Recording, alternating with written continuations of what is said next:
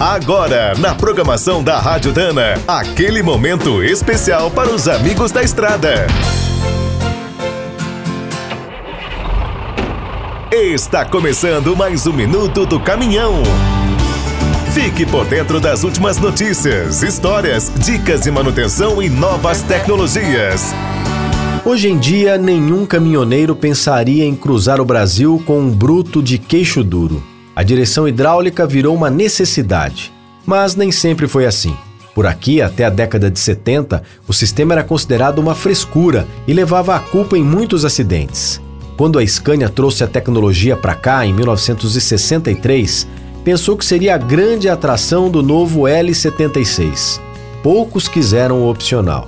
O mais curioso é que a direção hidráulica é muito antiga. Em 1866, o norte-americano Henry Cook patenteou uma versão para os navios.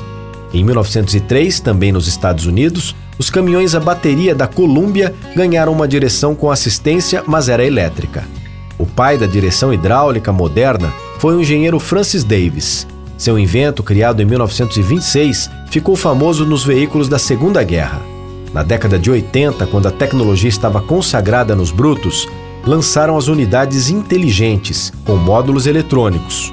Desde 2013, a Volvo tem um dos melhores sistemas do mundo, a chamada direção dinâmica, com acionamento hidráulico e elétrico. Recentemente, esse conjunto ficou ainda mais sofisticado. O controle eletrônico de estabilidade passou a gerenciar a direção e os freios. Quer saber mais sobre o mundo dos pesados? Visite minutodocaminhão.com.br. Aqui todo dia tem novidade para você. Minuto do Caminhão é um oferecimento de Spicer e Álvaros, a dupla imbatível em componentes de transmissão, suspensão e direção. Quem é do trecho já sabe, para ficar bem informado, a Rádio Dana é sempre a melhor sintonia.